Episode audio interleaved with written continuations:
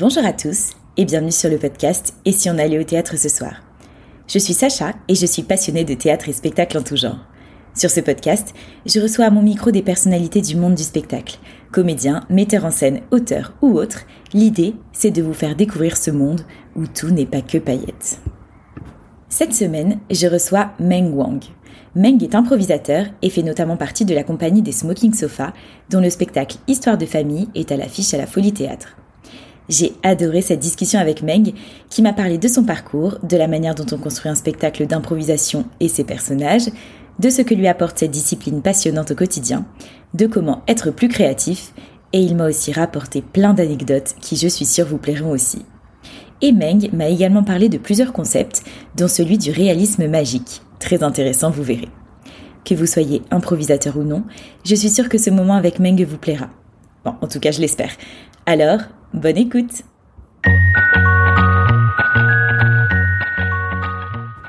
Bah, Salut Meng Ben salut. Merci d'avoir accepté cette interview. Ben avec plaisir. Est-ce que tu peux te présenter pour nos auditeurs s'il te plaît? Euh, Oui, alors ben, moi je m'appelle Meng, moi je fais partie euh, d'une compagnie qui s'appelle euh, Smoking Sofa. C'est une compagnie d'improvisation. Et euh, moi du coup dans la vie je suis comédien, improvisateur et aussi formateur en impro. Ok, et c'est quoi ton parcours? Euh, ah oui, ça va être compliqué. euh, tu veux commencer par quoi? Et eh ben justement, il paraît que tu n'as pas commencé tout de suite par euh, le théâtre. En tout cas, tu n'en as pas fait ton métier tout de suite. Donc, mm -hmm. comment ça s'est passé? Comment t'es passé d'un métier classique au théâtre? Et comment tu t'es formé à ça? Eh ben, effectivement, moi j'ai commencé et j'ai commencé en tant que développeur de jeux vidéo. le poste c'est game designer, concepteur okay. de jeux. Et j'ai travaillé chez Ubisoft. j'ai commencé mon, mon métier là-bas. Et à ma première année de boulot, quand je suis arrivé à Paris, donc ça c'était en 2008-2009, j'ai fait un premier cours d'impro et euh, ça m'a parlé tout de suite. Moi j'ai l'impression d'être euh, d'être tombé dans, dans une espèce de drogue dure, c'est devenu une addiction. Et euh, je suis devenu addict et petit à petit moi j'ai fait de plus en plus d'impro et au bout d'un moment, donc au bout de à peu près 10 ans, j'ai décidé d'en faire mon métier. Quoi. Ok. Et comment tu t'es formé Tu as fait plusieurs écoles? Est-ce que tu as fait une école professionnelle, plusieurs écoles euh, amateurs Il n'y euh, a pas vraiment d'école professionnelle en impro aujourd'hui. Il y en a une, remarque, il y a l'école ProDE, c'est juste euh, eux en fait ils vont gérer euh, dans des classes des, des acteurs, des actrices qui ont vocation d'être professionnels, qui sont déjà professionnels. Hmm. En gros, la différence pour moi, principalement, c'est que c'est pas des cours du soir qui sont des cours un peu plus loisirs, c'est des cours en journée. Okay. Donc on peut s'imaginer que quelqu'un qui a un métier euh, de bureau la journée ne peut pas faire un bureau, ne peut pas faire un, Hmm. un cours d'impro en, en journée. Quoi. Donc ceux qui ont un planning plus euh, euh, aménageable peuvent, peuvent faire ça. Donc euh, non, moi j'ai pas fait d'école professionnelle parce qu'il n'existait pas vraiment. Moi j'ai fait une école qui s'appelle, euh, qui faisait partie d'un groupe qui s'appelle la Talisman Compagnie, avec un prof qui s'appelle Faisal Ben Barmed, un super comédien, il fait plus d'impro aujourd'hui.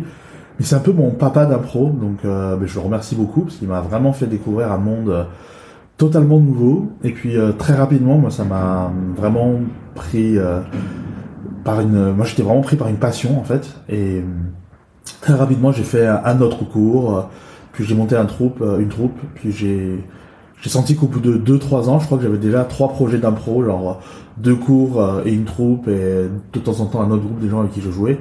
Mais en fait, je crois que depuis que je fais de l'impro, chaque année, j'en fais un peu plus, un peu plus, un peu plus. Hmm. Et euh, finalement, ça m'a amené euh, à en faire mon boulot, quoi. Et au départ, donc, tu as monté tes premières troupes alors que tu avais ton boulot à plein temps ou tu les as montées après avoir euh, quitté ton job? Euh, non, en fait, euh, bah, si on est très très technique et très précis, au début, ce que je faisais, c'était des cours, Ouais. donc euh, une fois par semaine, Hmm. un peu comme des gens qui vont faire un cours de salsa ou cours de poterie euh, ou des choses comme ça. Euh, et au bout d'un moment, le modèle qui se fait parfois, c'est que tu, tu fais ce cours. C'est rare des cours à Paris qui durent plus de trois ans en général. En général, c'est un cycle de trois ans et quand tu Hmm. finis, l'école euh, ou le prof ou la prof ou les profs euh, estiment que t'as plus, euh, t'as plus trop de, enfin ils ont plus trop de choses à t'apprendre. Hmm. Nous, c'est ce qu'on fait dans notre école, par exemple. Là, on a une troisième année qui, qui s'ouvre, mais on sait pas si euh, il y en aura une quatrième, je pense pas. Et euh, du coup, tu, euh, tu, euh, à la fin de cette école-là, soit tu trouves une autre école, Mhm. soit il y a beaucoup de troupes qui vont former leurs troupes. Euh, beaucoup de groupes qui vont former leurs troupes. Et du coup, cette troupe-là, c'est plus ou moins la continuité du groupe de ton école. D'accord. Sauf que t'as plus de profs euh, euh, tous les soirs, enfin tous les toutes les semaines pour te pour t'encadrer. Mhm. T'as plus forcément le même prof. Euh, c'est plus à toi de t'organiser pour les spectacles et tout ça. Mhm. Et c'est un autre modèle de vie. Et c'est là où tu tu voles de tes propres ailes et parfois tu tombes et tu te casses un peu la gueule parce que c'est dur. C'est plus dur de, de gérer, euh, de vivre en, en troupe que en, que en cours. Quoi. Hmm. Euh, oui, donc euh, pour répondre à ta question initiale, euh, j'ai pendant que j'étais encore chez Ubisoft, ouais, j'avais déjà j'avais déjà monté une troupe, deux troupes et la, la vie en groupe de cette façon-là. Hmm. Et qu'est-ce qui a fait, est-ce qu'il y a eu un déclic particulier qui a fait que tu as eu envie de lâcher ce job pour euh, être à plein temps là-dedans? Il y en a eu plusieurs en fait. Je pense que c'est un concours de circonstances de plusieurs choses. Mais euh, le premier, le premier souvenir, le premier déclic que j'ai eu, c'est que je commençais déjà en fait à faire beaucoup beaucoup de stages, euh, à participer et après en donner. Mais c'était un stage en participant que que j'ai fait à l'époque à Strasbourg. Je me rappelle euh, de ce truc-là. Euh, ben, j'avais pris une, euh, une chambre dans un dans un petit hôtel comme ça euh, pour le week-end. Et on fait une première journée de stage et c'est vraiment magique. Le groupe est super. je joue avec des des comédiens et des comédiennes. à l'époque, c'était le théâtre de l'Oignon. Maintenant, ils, deviennent, ils sont devenus euh, la Carpe Haute, pas mal de comédiens, et aussi un pro Alsace. Et c'était vraiment, vraiment des gens super, avec aussi d'autres gens qui viennent euh, de d'autres villes, voire d'autres pays. Et euh, c'était un stage avec une, euh, une formatrice qui venait de Chicago, Cool. euh, d'un groupe qui s'appelle Impro Olympique, et euh, c'était très chouette. Elle nous apprenait la philosophie de l'impro à l'américaine. et c'est rigolo parce que l'impro à l'américaine, je sais pas si tu sais un peu, mais c'est l'esprit hippie, euh, 68 arts et, et tout ça. L'impro, entre autres développé, développé pardon, fait par des gens qui ont fait, qui ont pris beaucoup de drogue. Donc tu sens un peu ce côté-là. En tout cas, tu le sens dans le côté euh, esprit d'équipe et tout ça. Moi, je prends pas du tout de drogue, mais il y a quand même ce côté euh, peace and love dans l'impro. Et moi, je passe euh, cette journée, euh, première journée géniale, et je me rappelle ce- cette, sen- cette sensation de je me réveille dans l'hôtel un peu avant parce que j'étais peut-être trop excité ou trop content de ma journée, et je me suis dit waouh, cette journée était dingue. Et si au lieu de vivre cette journée-là une fois par an, c'était un peu le rythme de l'époque, Hmm. je le vivais une fois par trimestre, une fois par mois, donc beaucoup plus souvent que ça. Quoi. Donc la première fois que ça m'a ça m'a fait tilt dans ma tête, parce que quand j'ai commencé l'impro, c'était pas du tout pour faire un- pour en faire mon métier, c'était vraiment juste euh, Hmm. par plaisir. Et euh, ben, c'est la première fois que je me suis dit ça, mais c'était vraiment en, en mode bon ben c'est rigolo, mais c'est c'est ridicule euh, comme euh, comme idée, ça arrivera jamais. Et ça, je pense, que ça devait être 4 ou 5 ans avant vraiment que je, je saute le pas. Quoi. Mais il y a quand même eu vraiment ce déclic, je me suis rappelé de... Ben, c'est, souvent, on, on dit euh, dans le coaching que tu, tes, tes décisions, tes actions, tu les mènes à cause de tes émotions, des expériences émotionnelles que tu vis. Bon, j'ai appris ça des années plus tard. Mais euh, quand j'y repense, je me dis, ah oui, là, c'était vraiment le moment émotionnel qui m'a, qui m'a orienté vers cette décision. Quoi. Génial. Et euh, donc, tu as choisi de faire de l'impro directement et pas du théâtre pur. Pourquoi? Euh, Alors si je dois tout expliquer, je crois que c'est parce que moi quand j'étais petit, j'étais vraiment intéressé par le monde de l'humour.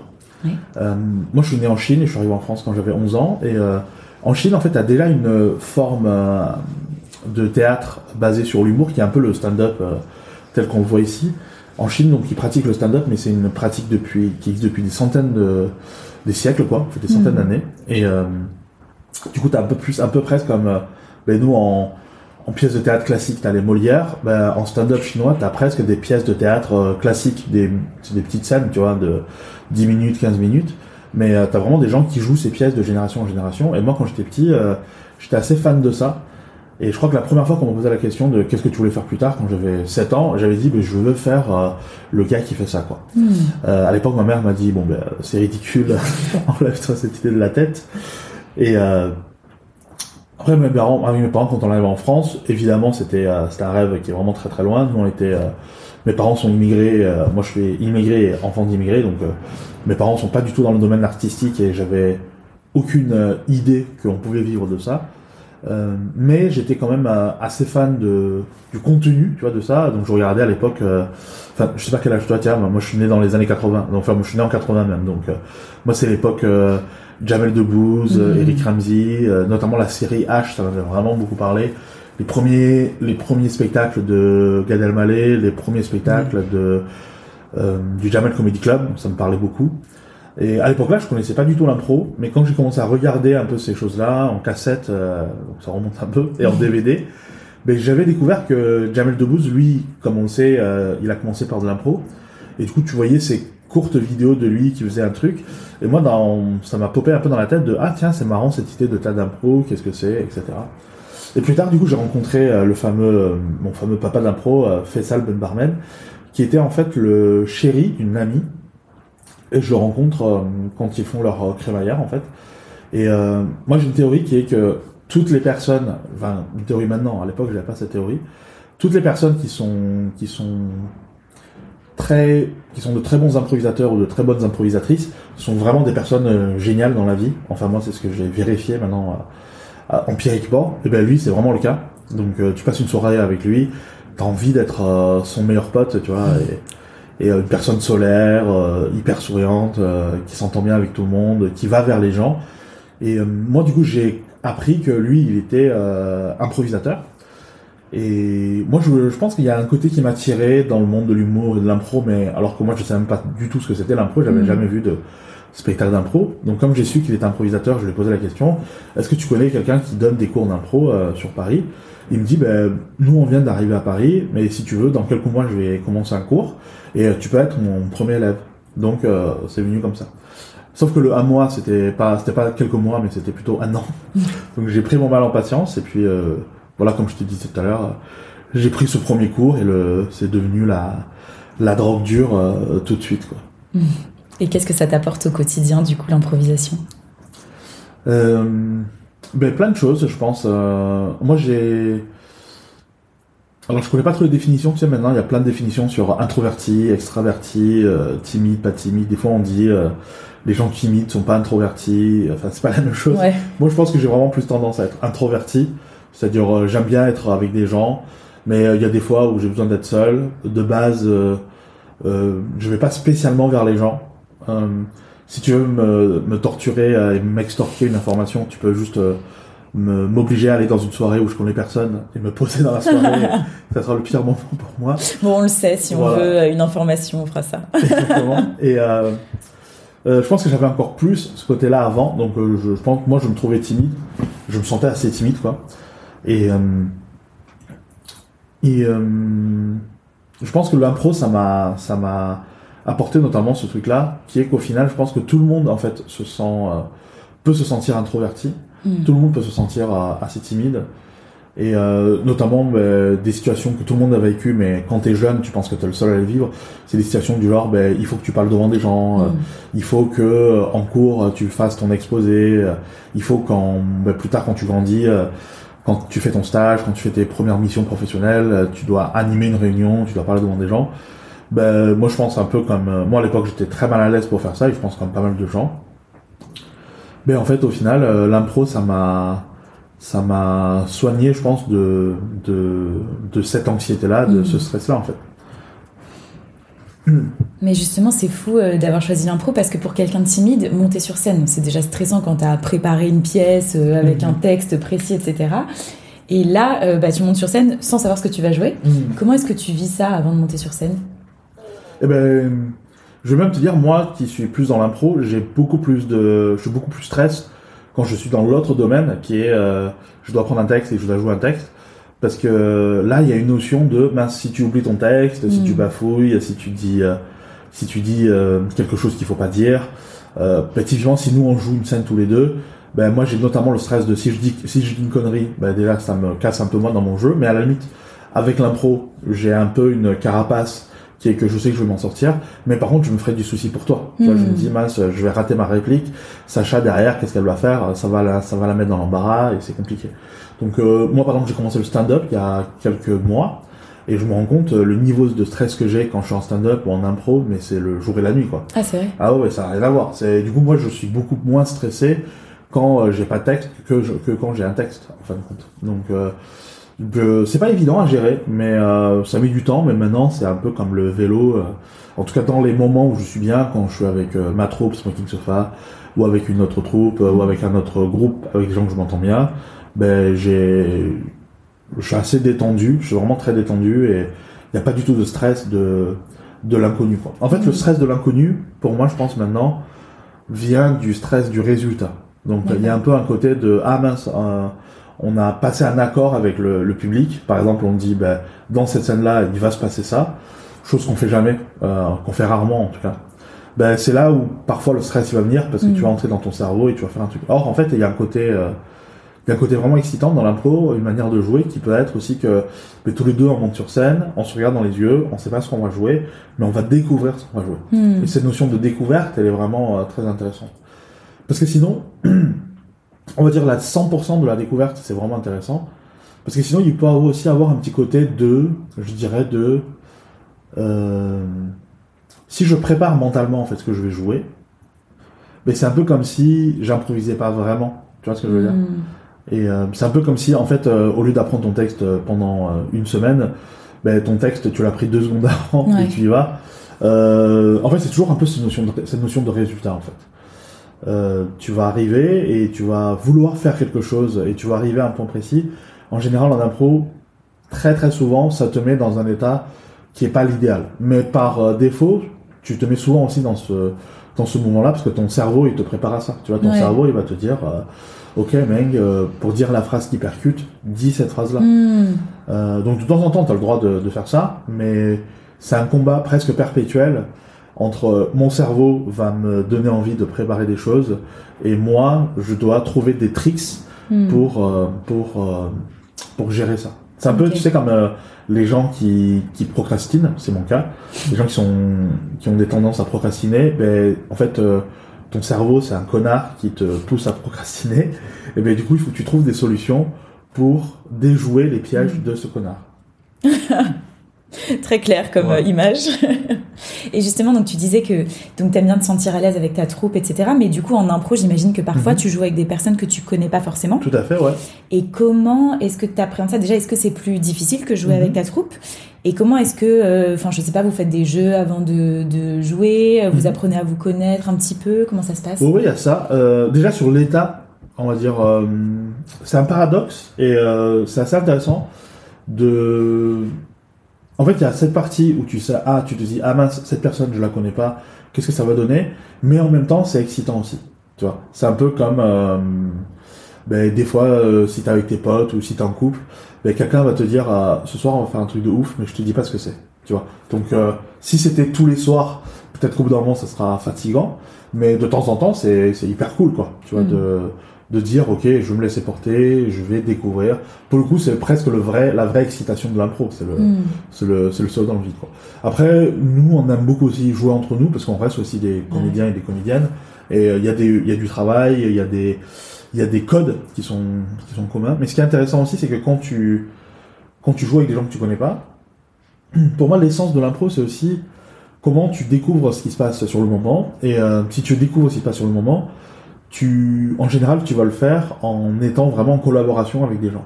Donc en fait, c'est peut-être euh, le, on va dire la discipline où tu travailles le mieux, où tu travailles le plus, en tout cas, le, le jeu d'équipe. Hmm. Parce qu'en fait, euh, nous, ben, nous, on n'a jamais joué ensemble, euh, Sacha.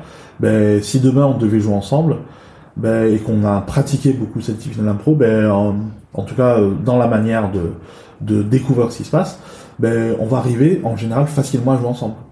Parce que tout ce qu'on travaille, c'est l'entente. Et euh, c'est un mm. retour que j'ai souvent d'ailleurs. c'est que parfois, je joue avec euh, des amis euh, ou des gens comme ça. Parfois, par exemple, je, joue avec, avec des gens. c'est arrivé récemment, par exemple, avec une amie qui s'appelle Céline, Céline Le Sage. Ben, on est improvisateurs tous les deux. On s'est connus dans l'univers du clown. Mais on n'a jamais, on n'avait jamais joué beaucoup en impro ensemble. Mm. Et du coup là, on a fait un spectacle, un duo de une heure on fait euh, une pièce improvisée, c'est-à-dire tous les deux, on est sur scène euh, pendant une heure et on raconte une histoire d'une heure ensemble. Donc euh, ça peut sembler un challenge assez gros et, et puis à la fin du spectacle ça se passe très bien et les gens se disent ah mais vous avez vraiment une complicité sur scène ben en fait la vérité c'est que on, a travaillé cette complicité, mais sans la travailler ensemble. On a travaillé chacun des techniques pour euh, comment trouver la complicité avec, hmm. euh, avec quelqu'un. Et être dans l'écoute. Exactement. ouais, Effectivement, le, tu, me parlais, tu me parlais aussi de. Est-ce qu'on fait des jeux, d'échauffement, ouais. ça, où il y a ça. Euh, mais ça suffit pas, en fait, j'ai envie de dire.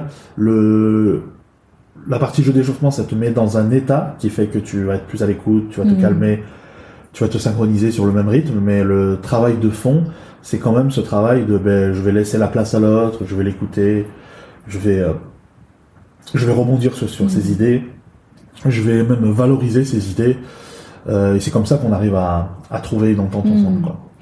Et justement, pour pouvoir te mettre dans cette écoute de ton ou tes partenaires, mhm. est-ce que tu as un rituel avant de monter sur scène, une manière de te concentrer? Euh, mais pas trop justement. Je crois que ce qui me caractérise, c'est que c'est. Hmm. Si, je crois que j'en ai un maintenant, en fait. Alors, je vais te dire pourquoi déjà je t'ai dit que j'en avais pas. C'est parce qu'en fait, c'est très très dépendant des, euh, conditions de jeu que tu as euh, selon le théâtre, selon le spectacle que tu vas jouer. Tu vois. Nous, nous, par exemple, le, pour t'expliquer tout le process, euh, avant de jouer un spectacle Smoking Sofa, en général, on se retrouve une heure avant. mais justement, quand tu joues un spectacle 30 fois, sur un trimestre, nous on joue trois fois par, par semaine en ce moment, histoire de famille, ben, quand tu joues autant de fois ce spectacle, ben, il y a un peu des relâchements, donc tu n'arrives pas forcément une heure avant. Des fois, tu arrives euh, ben, plus 40 minutes avant. Des 5 minutes avant. 5 minutes avant, c'est vraiment chaud. Mais c'est vrai qu'il y a des gens qui peuvent arriver, on arrive à différentes heures, tu vois. Puis on se met en costume, on se prépare. Nous, dans l'histoire de famille, il y a des petites choses à préparer qui sont genre, ben tiens, toi, toi qui as vu le spectacle, tu sais, on pose deux questions on pose par exemple la question de à quelle génération on appartient et en gros quelle est notre relation de la famille? En gros, est-ce que je joue euh, le, petit enfant, est-ce que je joue le grand-père, est-ce que je joue le tonton, est-ce que je joue le papa, ce genre de questions. Ça, on peut pas le préparer. Mm. Par contre, y a, on pose une question au public et cette question-là, on l'a choisie à l'avance. Mais l'idée, c'est de choisir une question qui laisse assez de place pour euh, que le public nous donne des réponses variées. Donc, par exemple, mm. euh, moi, je poser la question ce soir de, ben moi, je fais un métier hors du commun. Qu'est-ce que ça va être? Donc, les gens vont me dire, euh qu'est-ce qu'on m'a sorti récemment? Euh, Je sais plus. T'es contrôleur. Euh, j'invente un truc n'importe quoi. C'est un truc que j'ai lu récemment. Il y a des gens qui sont des œnologues pour l'eau. Oh C'est intéressant, tu vois. Donc, on me donne un métier comme ça à jouer, et moi, ça va m'amuser parce que c'est un métier auquel j'aurais pas pensé. Tu m'étonnes. Mais la question, elle a quand même été choisie à l'avance et je l'ai choisie avec soin parce que c'est une. Je veux aussi choisir une question qui va qui va m'inspirer quoi, mm. plutôt que arriver au dernier moment et bafouiller. Et aussi un travail, tu vois, de de choisir la, la question en fonction de mes collègues. C'est-à-dire, moi, je vais dire, ben, ce soir, je fais la question du métier, ben, qu'on ne soit pas deux à faire euh, des métiers euh, mm. insolites. Donc, euh, si moi, je fais un métier insolite et que toi, tu joues ce soir, tu vas dire, ah, ben, tiens, moi, je vais demander euh, peut-être j'en sais rien, quel est mon signe astrologique hmm. et qu'est-ce que ça dit de ma personnalité, par exemple? Parce que vous choisissez avant de monter sur scène les questions que chaque personnage va poser au public. C'est ça, ouais. Et euh, l'idée, c'est aussi de dire, ben, chaque spectacle, on va poser des questions différentes pour nous, pour avoir différentes choses à jouer. Donc hmm. ce soir, je vais, je vais, poser la question de, le, du métier insolite. Euh, demain, je vais dire, euh, il y a une personne qui me fait peur dans la famille, qui ça va être, par exemple. Ah. Donc on a, je sais pas, chacun imagine sa question, on les a notées aussi quelque part pour. Pour faire ça. Mais ça, du coup, ça peut faire partie d'un petit rituel pour l'histoire de famille. Mais je dirais chaque spectacle et chaque condition de spectacle va créer aussi un peu son, rituel. Euh, je sais qu'au théâtre, par exemple, euh, euh, dans certains, en tout cas dans certains projets théâtre, je sais pas comment c'est dans les tiens, mais on peut arriver, du coup, si on joue ce soir à 18h, ben, il y a des fois, tu es là dès 14h. Tu as 4 heures pour te préparer, parce que ne serait-ce que les gens pour être ensemble, etc. Après, je pense que selon justement dans quelles conditions tu joues, moi les comédiens que je connais souvent, ben, ils ont pas trop le temps. C'est-à-dire, ben, ils jouent à 18h, ils vont arriver à 17h, mmh. et c'est déjà beaucoup d'efforts. Comme tu dis, des fois, euh, même ils vont arriver plutôt un quart d'heure avant ou 10 minutes avant. Alors arriver 4 heures avant, si tu peux le faire, c'est super. Mais euh, moi du coup, j'ai pas vraiment de rituel, sauf un, je me suis fait il y a pas longtemps. Je crois que maintenant j'aime bien sur le trajet, parce que je peux pas trop le faire une fois que je suis arrivé, parce qu'on communique, on se prépare c'est un petit, un petit moyen aussi de se connecter, tu vois, juste de dire euh, comment tu vas, qu'est-ce que tu as fait aujourd'hui, etc. Mais le rituel que je me fais un peu perso, c'est euh, c'est euh, sur mon trajet de métro, j'ai à peu près 30 minutes de, métro. Je, je, pense que j'ai une, j'ai une playlist sur, sur Spotify qui me met en énergie, qui me met en énergie un peu d'excitation. Donc c'est souvent du gros son, du rap ou des gros morceaux de rock. Donc écouter de la musique qui me met en énergie, c'est un, Mhm. un petit rituel que j'essaie d'avoir. Ok. Et justement, donc, est-ce que tu peux nous parler de Histoire de famille que tu joues en ce moment à la Folie Théâtre? Mhm, ouais, carrément. Euh, c'est une création de spectacle. C'est un format qui, me, qui me rend très fier, que, que la troupe a créé. On l'a créé il y a... Donc, je te disais tout à l'heure, faut que je recalcule. Euh, ben, on l'a fait euh, l'année du, du Covid. C'était juste avant le Covid. On a joué le, le spectacle pendant trois mois et puis le Covid est arrivé. Donc en 2000... euh, on l'a préparé en 2019. Euh, Ça s'est joué fin 2019 jusqu'à début 2020. Et euh, c'est un spectacle d'improvisation chorale. C'est à la base ce qu'on appelle un long forme, donc un format long, une pièce improvisée, c'est-à-dire c'est une histoire, un- une pièce qui dure une heure, et euh, il y a plusieurs petites histoires qui vont s'enchaîner ensemble, et les petites histoires vont concerner euh, différents membres d'une famille. Alors nous, on est du coup euh, sept comédiens, comédiennes sur scène. On va chacun incarner un membre d'une famille que le public euh, va choisir. Et puis on pose des questions au public sur euh, différentes spécificités de chaque personnage. Chaque personnage a au moins un trait de caractère ou une information particulière à jouer. Et puis une fois que c'est parti, euh, on emmêle tout ça. euh, on joue euh, des situations de chaque personnage. Il y a des histoires qui vont se lier. Il y a des histoires qui vont s'impacter les uns les autres. Le, la particularité de ce, de ce spectacle, je pense que c'est, euh, on le joue avec une énergie très peps. Donc quand on joue des formats longs, on a plutôt tendance à être un peu plus calme, mais nous on apporte plus d'énergie à ce niveau-là. Et euh, l'aspect principal du spectacle, c'est que c'est un spectacle choral, comme on est beaucoup. Donc on a beaucoup travaillé les structures de jeux de groupe, un peu comme dans le chœur antique euh, du, du, euh, du théâtre grec à l'ancienne. Et euh, en fait, nous on a utilisé toutes les euh, toutes les techniques à notre connaissance qui permettent de jouer en groupe. Tu vois, dans toutes les configurations, les tableaux qu'on peut faire. L'idée, c'est que ces éléments-là, on les a travaillés en répète, et puis euh, en spectacle, ben, ça va sortir de manière spontanée. Hmm. Donc par exemple, tu vois, tu peux avoir un jeu choral très physique et sans parole. Euh, tu peux avoir euh, un aspect que nous on appelle euh, troupeau, qui est en fait, on est tous un peu comme un être du même troupeau. C'est un peu comme si on était un banc de poissons, tu vois. Et on bouge ensemble, on bouge au même rythme, on fait les mêmes mouvements, on a la même émotion. Après, par-dessus ça, ben, parfois tu vas ajouter de la parole. Parfois, tu vas faire une configuration qu'on appelle un peu plus un relais, qui est peut-être que toi, tu es au milieu de la scène. Le, schéma le plus classique, euh, le premier par lequel on peut, par lequel on travaille, ça peut être, ben, toi, tu es une star de cinéma, et nous, on joue tous tes assistants et tes assistantes, Hmm. et on vient t'apporter chacun son truc. Donc là, tu vois, c'est pas le même esprit que le banc de poissons, Ouais. mais l'idée, c'est toujours de dire ben, comment on joue de manière euh, collective, en fait. Hmm. Donc euh, ce qui caractérise ce spectacle, je pense que c'est ça, c'est le côté fun et comédie. Donc l'énergie d'une comédie plus le la partie euh, jeu choral et un jeu de groupe qui est, qui est très important pour nous dans ce spectacle. Et justement, on aurait tendance à dire qu'un spectacle d'improvisation, bah, c'est de l'impro et que c'est pas Mhm. préparé. Sauf que bah, il y a une structure que vous préparez, Ouais. mais quelle est la part de ce qui est préparé en amont versus ce qui est vraiment improvisé? Et comment est-ce qu'on crée un spectacle d'improvisation? Comment est-ce qu'on répète? Euh, déjà pour la partie préparée et la partie euh, jouée, moi le comparatif que j'aime bien faire, c'est euh, un peu comme dans du sport collectif. C'est-à-dire, euh, moi je, je viens de Marseille, donc euh, je suis un footeux. Euh, c'est pas si courant dans le, milieu, dans, dans le milieu du théâtre. C'est vrai. Ouais. Et euh, ben, du coup, ce, tu peux imaginer dans un match de basket ou un match de foot, ce qui se passe, c'est que ben, eux, ils s'entraînent tous les jours, c'est des athlètes. Donc, euh, ils s'entraînent euh, non seulement pour avoir une condition physique, mais ils s'entraînent aussi euh, avec des systèmes de groupe, avec des automatismes de groupe. Par exemple, tu vois, ils vont dire, ben, quand on va tirer à un corner, ben, c'est cette personne-là, c'est ce jour-là en général qui va le tirer. Euh, ben, on peut se placer de cette manière-là pour arriver euh, à placer les gens de cette manière-là. Au basket, t'as ce qu'on appelle un peu plus des systèmes où le coach en fait il va arrêter des gens, il va mettre un temps mort, il va dire ben tiens pour le, la prochaine action de jeu qui va durer 5 secondes, euh, Georges tu prends la balle, tu fais semblant de la passer à Cyril. Euh, pendant ce temps-là, c'est plutôt euh, Clémence qui va arriver derrière. Euh, Sandrine, tu vas lui faire un écran et c'est Clémence qui va faire le tir. Tu vois. Hmm. Et euh, il dessine ça sur son petit tableau, il fait ça. Ben, nous, ça peut être un peu plus des choses comme ça qu'on va qu'on va travailler. Euh, donc euh, des configurations de groupe, des processus de jeu, euh, notamment dans le processus choral, des, des moments où par exemple comment on va trouver une rythmique, presque une musicalité, tu vois, de qu'est-ce qui se passe si on parle en même temps, qu'est-ce qui se passe si on réagit de la même façon. Il peut y avoir un jeu du genre, euh, ben, imaginons qu'on soit dans un groupe de 5, toi tu réagis en premier euh, par rapport à une situation, ben nous en fait on va tous copier ton émotion et on va tous l'amplifier. Donc c'est des systèmes en fait qu'on va travailler de cette manière-là.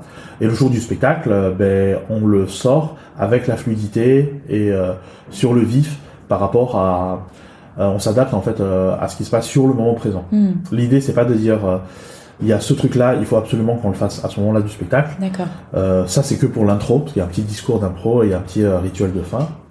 Mais euh, l'idée, c'est que ça reste le plus vivant possible, parce que je pense que d'un point de vue déjà jeu, nous, ça ne nous plaît pas en fait de préparer trop de choses.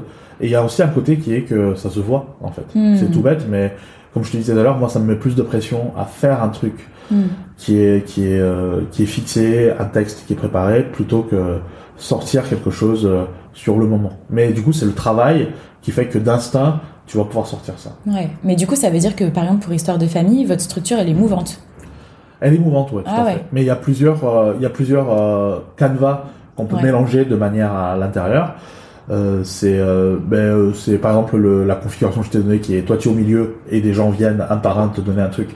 C'est ce qu'on appelle un relais. Ouais. Et ça, on va le faire, ben, on va le faire pas forcément à tous les spectacles, mais si on a envie, peut-être que là sur le week-end, sur les trois représentations, ça va sortir à chaque fois. Ouais, quelqu'un va le lancer Quelqu'un va le lancer, on va le suivre. Exactement, c'est exactement ce que tu viens de dire. C'est une personne va le lancer, on va reconnaître cette configuration Mm. et les gens vont le faire. Mais ça peut aussi, ça peut aussi arriver que quelqu'un lance ce, ce motif de mouvement et puis en fait les autres ne, ne je dirais ne euh, ils peuvent même avoir une surprise ou parfois un couac qui fait que ben, final c'est pas la configuration qu'on a travaillé mais c'en est une autre.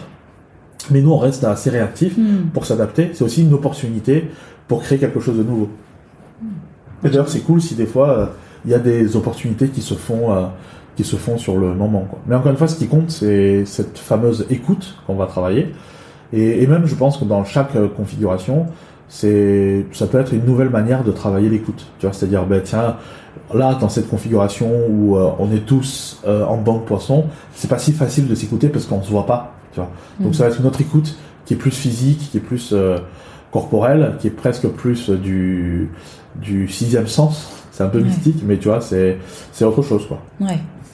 Et sur les personnages que vous incarnez, euh, bah, typiquement sur Histoire de famille, donc c'est les membres d'une famille, est-ce ouais. que euh, vous avez une batterie de personnages que vous travaillez avant ou est-ce que c'est vraiment tout le temps différent à chaque fois? Euh, je pense qu'on est dans l'idéal, on a envie de trouver des différences, mais euh, j'ai l'impression que pas mal d'entre nous, et moi c'est mon cas, ben, j'ai euh, une ou deux manières différentes de faire cette catégorie de personnages. Typiquement, par exemple, si je fais le vieux, moi j'ai une voix de vieux que j'aime bien faire et je vais partir souvent sur celle-là. Hmm. mais ça va être aussi le- les inspirations du soir qui va faire est-ce que je suis plutôt un vieux monsieur très énergique. Est-ce que je suis un vieux monsieur euh, un petit peu bébête? Est-ce que je suis un vieux monsieur euh, aigri? Est-ce que je suis un vieux monsieur très enthousiaste au contraire très bienveillant? Hmm. donc euh, ça part toujours d'une partie de quelque chose que tu connais déjà. Enfin moi en tout cas c'est mon cas. Et puis je le laisse influencer diffuser par les circonstances du moment. Euh, mais là, on entre dans un côté beaucoup plus acting. Euh, ben, tu peux justement, pour moi, tu as ce qu'on appelle différents moteurs de jeu. Ben, moi, j'en suis au stade. Après, ça peut vraiment évoluer parce que pour moi, le, ce jeu d'acteur, c'est du travail, euh, c'est le travail de toute une vie, quoi. Mais euh, tu peux dire euh, la zone dans laquelle j'aime bien travailler en ce moment, c'est dire, euh, ben, pour certains personnages, le, ma, mon moteur de jeu, pour le vieux monsieur par exemple, ça va être ma voix et la manière de mettre mes épaules pour ce personnage-là, ça sera plus euh, la manière dont il met ses pieds. Donc souvent, je pense quand c'est physique, ça va, ça va t'aider un peu.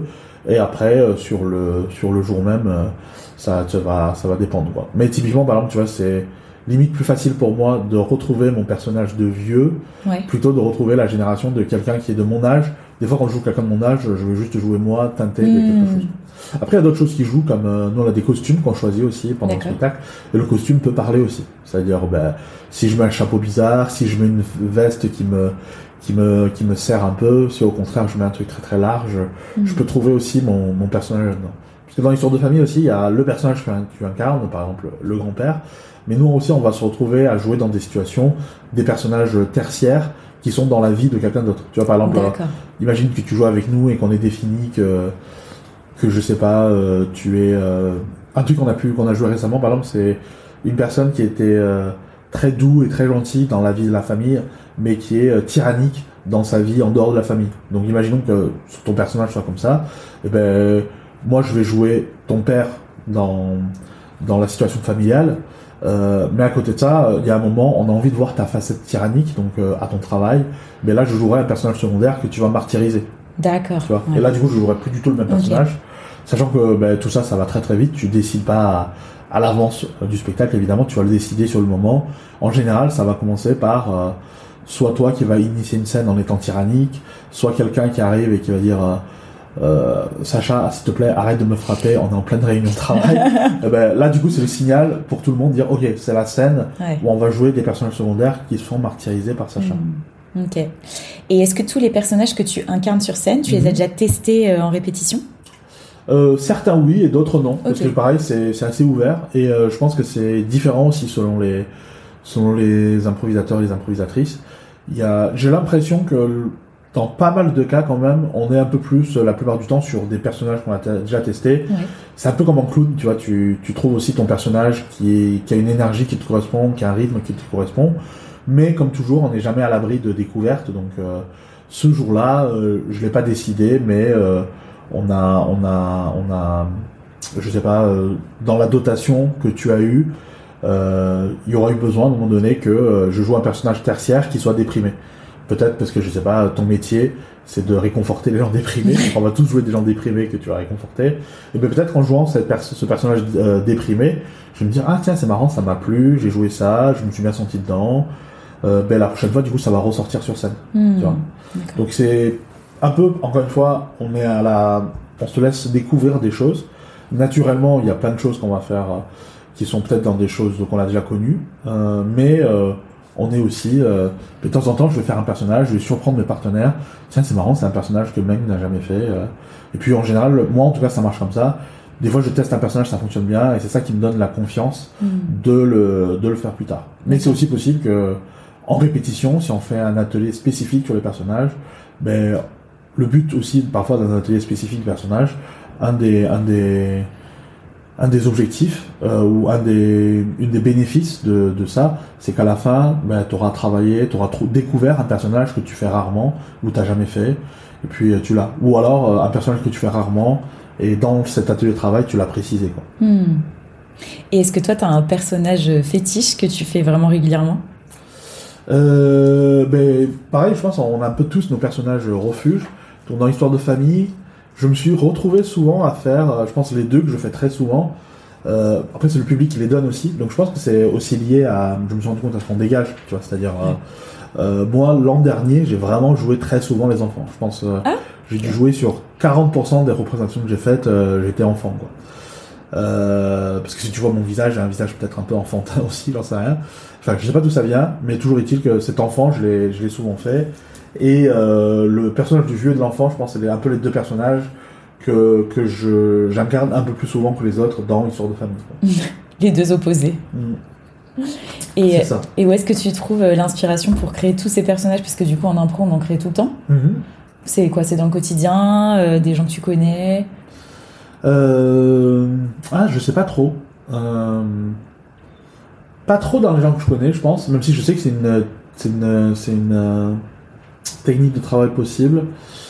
Euh, ouais, je pense que c'est plus parce que euh, on a testé des outils. Et moi, comme je je prends pas mal de stages, maintenant j'en donne plus que j'en prends, mais il y a un moment je prenais pas mal de stages. Et dans ma formation de clown, on a travaillé certaines choses aussi.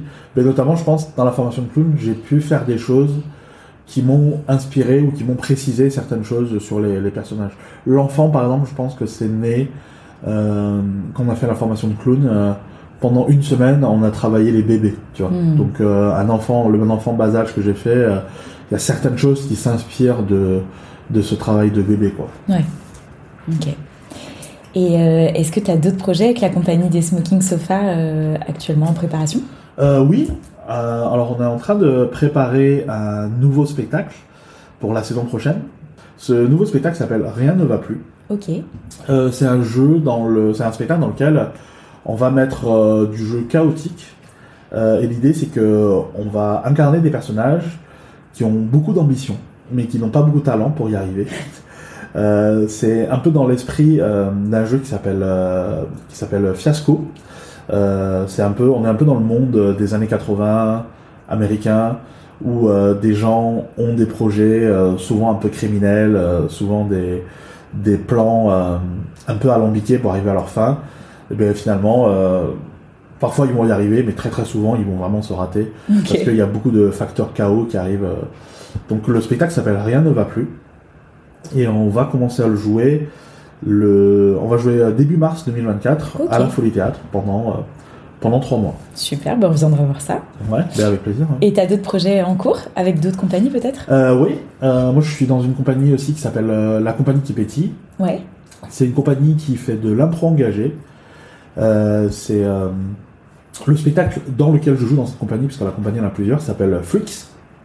Donc Flux comme ces créatures qu'on trouvait à l'époque dans les cirques qui sont des créatures bizarres. Euh, euh, comment on appelle ça euh, La femme à barbe, les les les, les comment on appelle ça déjà Les acrobates siamois, ce, ce genre de personnages-là.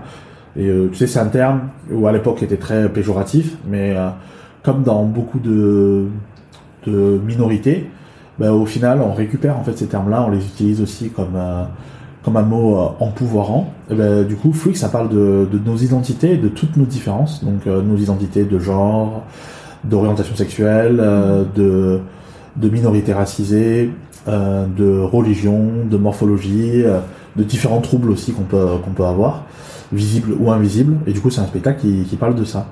Et ça, du coup, on va le jouer au festival Impro en scène aussi. Ok. Ouais. Le, pour ce spectacle-là, on joue le dimanche 11, euh, juin, c'est ça, à 18h. Top. Et alors, tu donnes aussi des cours d'impro. C'est ça, ouais. Est-ce que tu as des thèmes de prédilection, des méthodes que tu aimes particulièrement enseigner? Mhm. euh, Oui, oui, il y, en a, y en a pas mal. Il y a, y, a, y a pas mal de stages que je donne qui sont sur la thématique euh, d'un univers que j'ai découvert grâce à l'impro. C'est le réalisme magique. Oh, qu'est-ce que c'est ah bah, du coup, le nom, je trouve qu'il est très joli parce qu'il est intrigant. Ouais. En fait, c'est deux mots que, tu, que tout le monde connaît, mais assemblés ensemble, tu peux te demander un peu euh, ce que c'est, quoi. Euh, réalisme magique, en fait, c'est euh, la définition serait, euh, c'est quand on, c'est quand tu présentes un univers qui est, qui est moderne et qui est commun et qui est presque normal, quotidien, en fait, au public. Et au bout d'un moment, ce monde est envahi par un élément surprenant euh, qui soit surnaturel ou fantastique. Euh, donc euh, c'est un genre littéraire sud-américain qui est né dans les années, je te dis une date approximative, dans les années 50, par un auteur notamment qui s'appelle Gabriel Garcia Marquez. Mmh. et c'est un genre littéraire après qui a donné aussi des, des œuvres de télévision, des œuvres de cinéma. On va dire les, les œuvres les plus connues dans ce type-là, ce serait Eternal Sunshine of the Spotless mmh. Mind, ça serait euh, Amélie Poulain, il y a une ambiance mmh. réalisation magique aussi.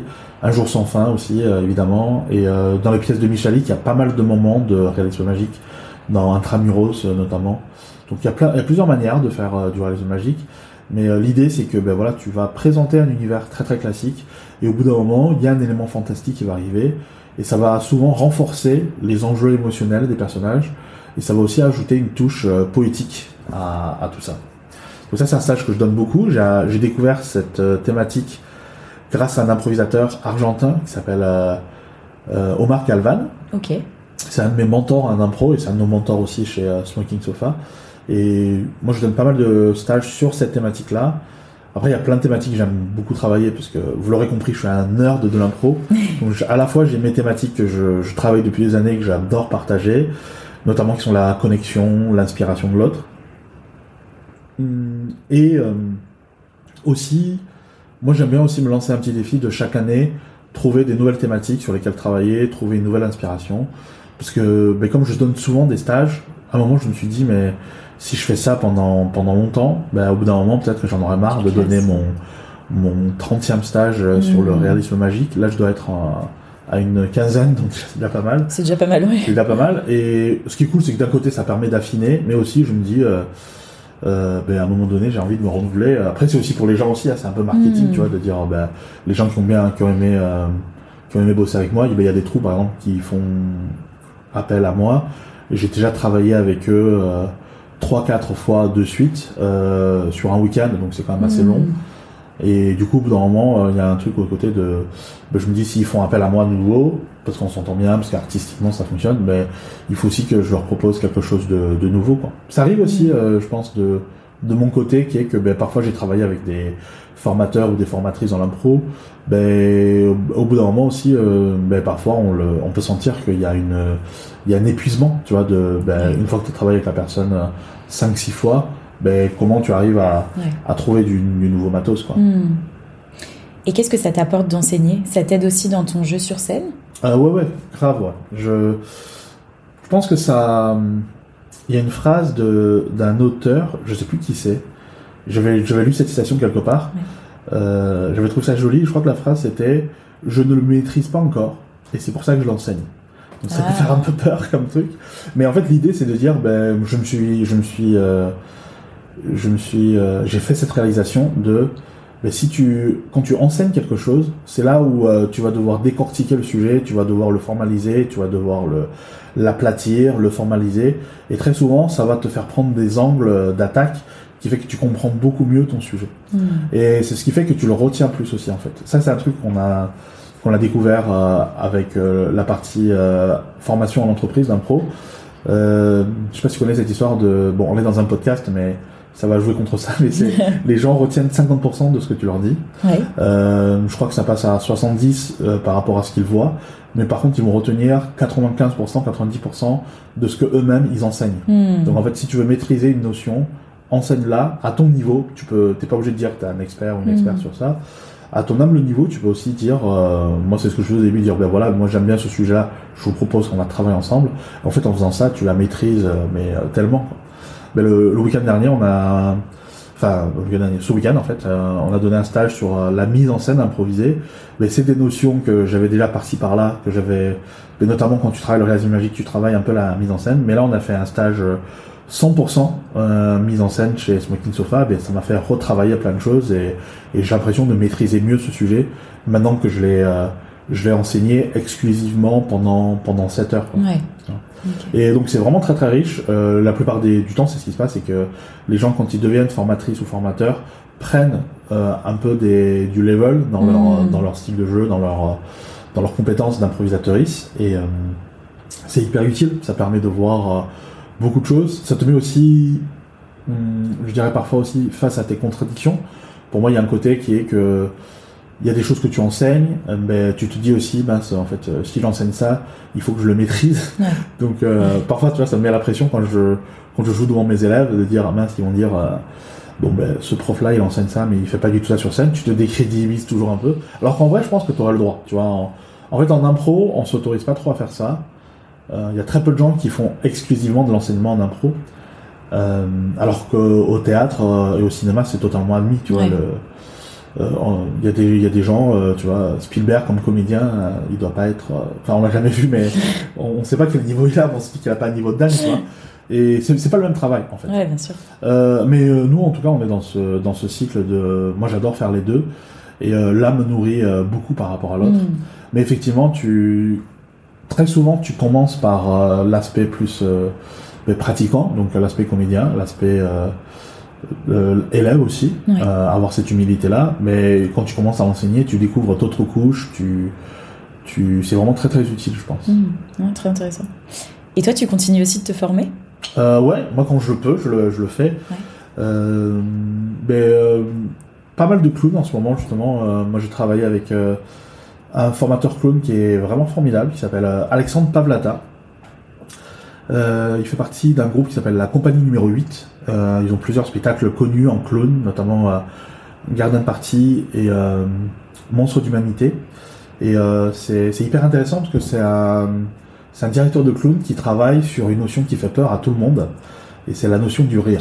D'accord. Donc, ben, quand tu travailles avec lui, lui va te dire, ben, il y a plusieurs choses qu'on peut faire dans le clown, et c'est le cas. Il y, a des, il y a des gens qui font du spectacle de clown très poétique et très joli, mm. qui n'ont pas forcément euh, vocation à être humoristique. Moi, en tout cas, c'est ce que je constate. Et lui, quand il arrive, le message est très clair. Il dit, ben, moi, ce qui m'intéresse quand je monte sur scène, c'est de faire en sorte que le public euh, rigole à tel point qu'il pleure et qu'il se fasse pipi dessus. Ah oui, ça va loin. évidemment, ça, évidemment, c'est une boutade pour. Euh, mais je trouve que ça annonce la couleur de dire, ben, on est là pour, euh, pour retourner le public euh, par l'humour, et ben c'est ça qu'on va faire en fait. Et du coup, je trouve que quand tu à ce niveau-là et que tu te poses cette contrainte-là, tu, c'est un travail euh, assez difficile et c'est un travail euh, qui est très, euh, qui est très euh, exigeant. Euh, mais euh, c'est génial comme travail en fait Mhm. que tu fais avec cette personne, avec ce, euh, ce formateur euh, Alexandre, parce que tu, tu sors vraiment tes tripes euh, sur scène quoi. Et paradoxalement, je pense que c'est avec lui que j'ai le plus improvisé euh, sur scène, parce qu'en fait, euh, ben, un exercice que tu vas faire avec lui, c'est euh, ben, tu arrives tout seul sur scène, tu es devant le public. Oui. Donc le public souvent c'est les participants du stage. Donc la dernière fois on était là, on était devant 30, 30, 30 personnes.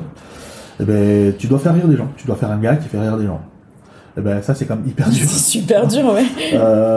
Et mais pour le coup c'était c'était passionnant parce que tu tu vois déjà ce que tu vas faire et ben, dans l'art du clown et dans cette partie de, de l'art qu'il enseigne, en tout cas de ce que moi j'en ai tiré, j'espère que je dis pas des conneries, euh, lui il fait travailler ce qu'on appelle l'art du bide, c'est-à-dire que tu vas faire ton gag pour faire rire des gens et si ton gag fonctionne euh, très bien, mais ce qui compte surtout c'est pas ton gag, c'est vraiment le, euh, je dirais la réaction et le constat que tu as par rapport à l'effet de ton gag, c'est-à-dire Ah. si tu fais un gag qui a bien marché, ben, et que c'est la fierté que tu vas jouer derrière, eh ben, cette fierté que tu vas jouer, elle est aussi importante, voire plus importante que le gag que tu as fait. Hmm. Et les meilleurs moments qu'on a eu dans ce, dans cet exercice, dans le stage, c'est des gens qui font une blague qui marche pas du tout, et qui ont une réaction qui est vraiment, euh, je dirais, euh, naturelle, et qui est sincère, teintée de jeu, Hmm. par rapport à, à ce que à ce qui s'est passé quoi. Par exemple, une personne qui une personne qui, qui fait qui fait une blague, euh, j'ai vu ça et ça m'a beaucoup fait rire. Une amie a raconté une blague et dans le public il y a eu un petit rire et elle était en colère parce que les gens n'ont pas assez ri à sa blague, tu vois. Donc la partie qui a vraiment fait rigoler le public, c'est son jeu de la colère Ah. qui était. euh, c'est pas normal que vous ne rigoliez pas à cette blague. Il y avait tout dans cette blague. Il y avait un début, une fin et une chute. Pourquoi vous ne rigolez pas Expliquez-moi. Tu vois, c'est Ouais. et en fait, ce qui est génial là-dedans, c'est que c'est vraiment la sincérité en fait. En fait, tu peux pas, je pense en tout cas, tu peux pas trop l'inventer, tu peux pas décider trop à l'avance. Euh, en tout cas, euh, nous, on n'était pas capable de le faire. Après, il y a un travail d'écriture qui peut arriver, mais ça part toujours d'une base sincère. Tu vois, tu peux pas en fait être devant ton bureau, écrire ta blague qui est, je vais faire ce gag là, je vais faire un salto, je vais faire un truc, je sais pas, je vais faire un bruit de trompette, et ensuite, euh, j'écris sur mon ma feuille, euh, je vais pleurer de tristesse Hmm. ou je vais être jaloux, ou je vais faire ça. En fait, c'est sur le moment, tu fais ta blague, et par rapport à ce que t'envoies le public, tu réagis de manière sincère. Et là, pour le coup, on improvise encore plus que euh, la majorité des spectacles d'impro Mhm. que je vois à Paris, parce que tu, tu peux tellement pas prévoir ce que tu fais, quoi. Ouais. Parce que si tu prévois ce que tu fais, en fait, ça sonne faux, tu vois? Si tu fais ta, si tu fais ta blague et que ta colère, euh, elle est pas légitime, parce que peut-être les gens euh, te regardent avec euh, de la peine, mais on n'y croit pas et ça marche pas, en fait. Donc c'est, par rapport à l'impro, ce qui est assez proche, c'est que je pense que c'est le clown et l'impro, tous les deux, mais le théâtre aussi à fortiori, mais dans le clown et dans l'impro, tu peux le faire. En tout cas, moi, j'ai trouvé un peu comment le faire, comment le, le toucher du bout des doigts. C'est juste trouver la vérité. Hmm. En fait, tu peux jouer tout ce que tu veux en impro et en clown. Du moment que c'est vrai, je pense que ça fonctionne. Donc, d'où le coup de, ben, si tu rates ta blague et que légitimement t'es en colère, comme c'est vrai, ça va fonctionner. Hmm. Ouais, hyper intéressant. Et c'est quoi une semaine type de Meng? Euh, et ben, en fait, une semaine type de Meng, j'ai constaté, euh, ça n'existe pas, parce que ça change euh, toutes, euh, toutes les semaines. Ça dépend vraiment de, de toutes les, euh, toutes les, euh, toutes les missions en fait qu'on me propose. Euh, donc, mais si on faisait un jeu et que je te parle de mes dernières semaines, par exemple. Ouais. Euh, hum, cette semaine, par exemple, euh, euh, ben, j'ai donné un stage hier, je vais jouer ce soir. J'ai donné plusieurs cours d'impro le soir et la journée, j'étais dans une euh, dans une fac qui est pour des développeurs de jeux vidéo. Ben, j'ai encore un pied dans mon ancien domaine. Je travaille avec ces étudiants-là en général pour leur faire travailler sur leurs compétences de développeurs de jeux, mais liées aux outils du théâtre et de l'improvisation, euh, qui est lié à l'outil de la créativité. En D'accord. fait, le paradoxe, c'est que j'ai euh, j'ai découvert que j'ai réalisé que quand moi j'ai fait mes études de, de développeur de jeux, ou même quand j'ai fait mon métier de développeur de jeux, ben en fait, euh, on m'avait pas vraiment appris à être euh, créatif. On était plus dans quelque chose de ben, soit créatif, qui est un peu une injonction euh, bizarre. Tu vois, c'est un peu comme si je te disais détends-toi. C'est très bizarre de dire ça à quelqu'un. Il va surtout pas se détendre si tu lui dis ça. Et ben en fait, ça veut rien dire de dire à quelqu'un sois créatif. Ou même à l'époque, on me, moi j'étais jeune professionnel aussi. mais quand on me posait des questions en interview, à un moment, très souvent, ça finissait par une question qui était ben, est-ce que vous êtes créatif? Hmm. Est-ce que vous êtes une personne créative? En fait, ça veut rien dire. Personne déjà va te dire je le suis pas, parce que c'est l'essence de ce métier-là. Mais en vrai, qu'est-ce que ça veut dire être créative? Ça veut tout et rien dire. Quoi. Hmm. Euh, autant limite euh, quand quelqu'un te dit est-ce que tu es organisé, tu peux vraiment mettre des choses un peu concrètes en disant ben oui oui, euh, moi tous les jours je regarde ma to-do list, j'ai me prendre rendez-vous tous les matins, je fais un point avec mes équipes etc. Mais être créatif, c'est vraiment quelque chose de, de volatile et de non défini. Et, euh, et, dans l'industrie, en tout cas, moi, on était beaucoup plus dans le résultat. Tu vois, on était sur ah ben cette personne est créative parce qu'elle a fait ce dessin-là ou parce qu'elle a fait ce jeu-là. Mais tu vois pas le le sang et les os qui ont suivi derrière. Tu vois pas non plus le travail d'équipe qui a été hmm. derrière. Euh, et en fait, le, le, vrai travail créatif, moi, je l'ai eu dans le théâtre d'impro parce que justement, c'est là où on travaille sur la collaboration. La première fois où j'ai eu une définition de la créativité, je l'ai lu dans un livre d'impro. Euh, c'est euh, Keith Johnson qui est un un directeur d'impro euh, très connu qui est, qui est décédé malheureusement maintenant, qui est, qui est décédé cette année d'ailleurs en 2023. Et euh, lui, il avait une très belle définition de, de la créativité qui était, euh, en fait, la créativité, c'est un, c'est comme un animal sauvage. Mais imaginons qu'on soit dans cette pièce et qu'on veut avoir un moment créatif, mais il faut inviter cet animal métaphorique dans la pièce, et il faut bien le traiter pour que l'esprit de la créativité soit là. Parce qu'en fait, si on n'est pas dans le bon état, si on ne traite pas cette, ce petit animal de la bonne manière. Par exemple, si on est très jugeant sur les choses, si on est très négatif dans nos feedbacks, si on se met beaucoup de pression en, en mode euh, il faut absolument qu'on trouve l'idée du siècle à la fin de la discussion, et eh ben c'est tout ça qui fait que le l'animal créatif ben va pas être là. En gros, que nous notre créativité va pas être là. Par contre, si on est en mode, euh, allez, on va raconter des blagues, on va, on va vraiment concrètement, une des techniques, c'est de se raconter des idées de merde, c'est à dire, euh, ben viens, on fait une pièce de théâtre, où personne ne joue sur scène, mais ça nous fait marrer, on va réfléchir dessus et ça peut nous donner un truc rigolo au bout d'un moment qui sera pas au final euh, évidemment on jouera pas une pièce où il y a zéro personne sur scène. Et ah encore pourquoi pas. Et encore peut-être que tu pourrais dire tu invites tu vois le je te dis là à l'instant mais tu pourrais dire on fait une pièce de théâtre où il y a personne sur scène où tout se joue dans le public hmm. tu vois c'est intéressant mais cette idée là elle part d'une idée de merde qui est hmm. il y aura personne sur scène tu vois euh, et c'est là où on est un peu plus créatif que allez ça serait quoi la méga idée qui va hmm. révolutionner le monde du théâtre ça serait plus de dire, mais ça serait pas trop con si on faisait un truc comme ça. Ça serait pas trop rigolo qu'on ferait pas trop ça. Euh, tout ça pour dire, voilà, je, je garde un pied là-dedans, euh, de, dans le monde du jeu vidéo, et j'essaie d'apporter cette touche créative, parce que c'est vraiment l'impro qui m'a amené, euh, qui m'a amené ça. Euh, moi, je suis un peu un hippie de l'impro, et euh, moi, je pense que tout le monde devrait en faire, pour ne serait-ce que essayer, parce que ça parle pas forcément à tout le monde non plus, mais, mais la plupart des gens que je connais qui ont fait de l'impro, ça a été parfois une petite et souvent aussi une grande révélation sur les interactions humaines, sur se connaître soi, sur, mais notamment sur cette, cet aspect créativité et cette partie ben, écoute de l'autre qui, est, qui est vraiment importante. Est-ce que tu as un souvenir de scène particulièrement marquant? Alors j'imagine qu'il y en a plein en impro, mais est-ce qu'il y en a un particulier dont tu voudrais nous parler? Euh, Ouais, je pense qu'il y en a un. C'est c'est parce que ça résume pour moi vraiment un des grands plaisirs qu'on peut, qu'on peut trouver en impro. Euh, on jouait, euh, on jouait une, une, une, un format long. Un des, on était jeunes improvisateurs à ce moment-là. J'étais dans, dans une troupe qui s'appelait euh, La Suite. Et en fait, on joue un format long, une, une, pièce improvisée dans laquelle il y a une histoire, il y a un personnage principal, etc. Moi, je jouais un personnage secondaire et ce qui avait été placé dans l'histoire, c'était une histoire d'amour un peu bizarre. L'histoire, elle tenait sur le fil, elle n'était pas très claire euh, à ce moment-là. Et une petite blague qu'on avait placée dans le spectacle, c'est que euh, très souvent, quelqu'un dans l'histoire lisait ou avait dans son salon ou avait dans sa maison un livre de Marc Lévy. Ok. c'est vraiment la petite blague, euh, la référence. Euh, euh, de, de, le running gag, tu vois, un petit truc. Au début, ça fait pas trop rire le public. La première fois que tu le places, le public dit pourquoi. Hmm. Puis c'est le jeu, une technique d'impro, c'est la répétition fait que c'est drôle, tu vois. Au bout de troisième, quatrième fois, les gens se marrent. Quoi. Et en fait, à la fin du spectacle, je me rappelle ce truc de l'histoire, elle a, elle monte, elle monte en intensité, donc on est cool, mais on sait pas comment la conclure, on sait pas trop hmm. comment faire. Et du coup, j'ai un peu un flash et je me dis tiens, on va faire ça.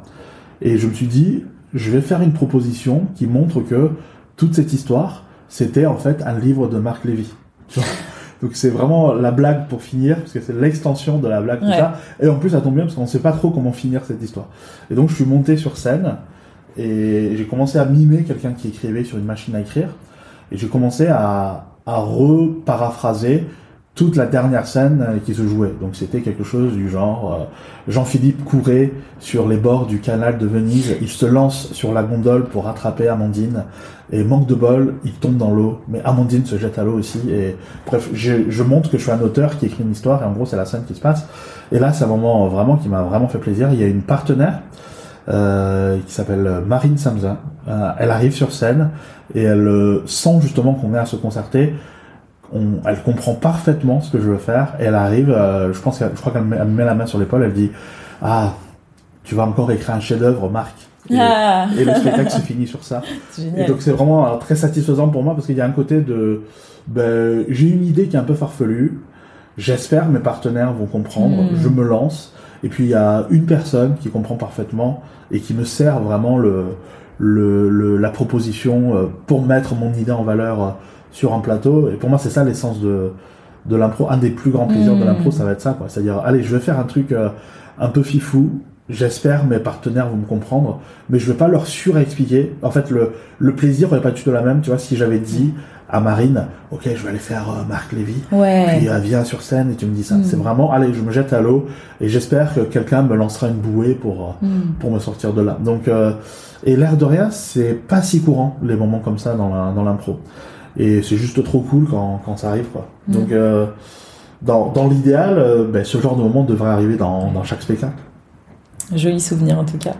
Ben, merci. Et est-ce que tu vas aussi au théâtre? Euh, J'y vais, pas aussi, euh, pas aussi souvent que, que je voudrais. Euh, parce que souvent je travaille le soir, je donne des cours le soir en fait, mm. où je joue. mais oui, ça m'arrive parfois de, de ben, encore une fois, pas aussi souvent que je voudrais, mais j'essaye d'aller ben, ouais, 5-6 fois par an voir une pièce chaque saison. quoi. Hmm. Et si tu allais au théâtre ce soir, tu irais vers quoi? Euh, mais j'ai vu des super pièces cette année. J'ai vu, euh, je sais pas si tu as vu les groupes patinent bien. Ah oui, c'est ah, super. Ouais, C'était vraiment une grosse claque de waouh, euh, super, super pièce. Dans du très classique, j'ai accompagné une amie, Le Roi Lion. Donc ah, c'est très bien aussi.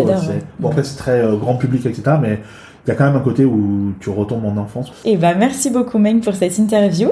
Alors, pour découvrir le spectacle Histoire de famille, c'est à la Folie Théâtre jusqu'au 25 juin. Et allez-y parce que c'est super, moi je l'ai vu. Bien, merci beaucoup.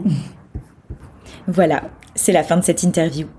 Si ce moment vous a plu, n'hésitez pas à mettre une note ou un commentaire sur ce podcast, à le partager autour de vous et à vous abonner bien sûr pour être au courant des prochains épisodes. Un grand merci pour votre écoute. Je vous dis à très très vite pour un prochain épisode du podcast Et si on allait au théâtre ce soir? Et n'oubliez pas de mettre du théâtre dans votre vie parce que ça la rend plus jolie. Bye bye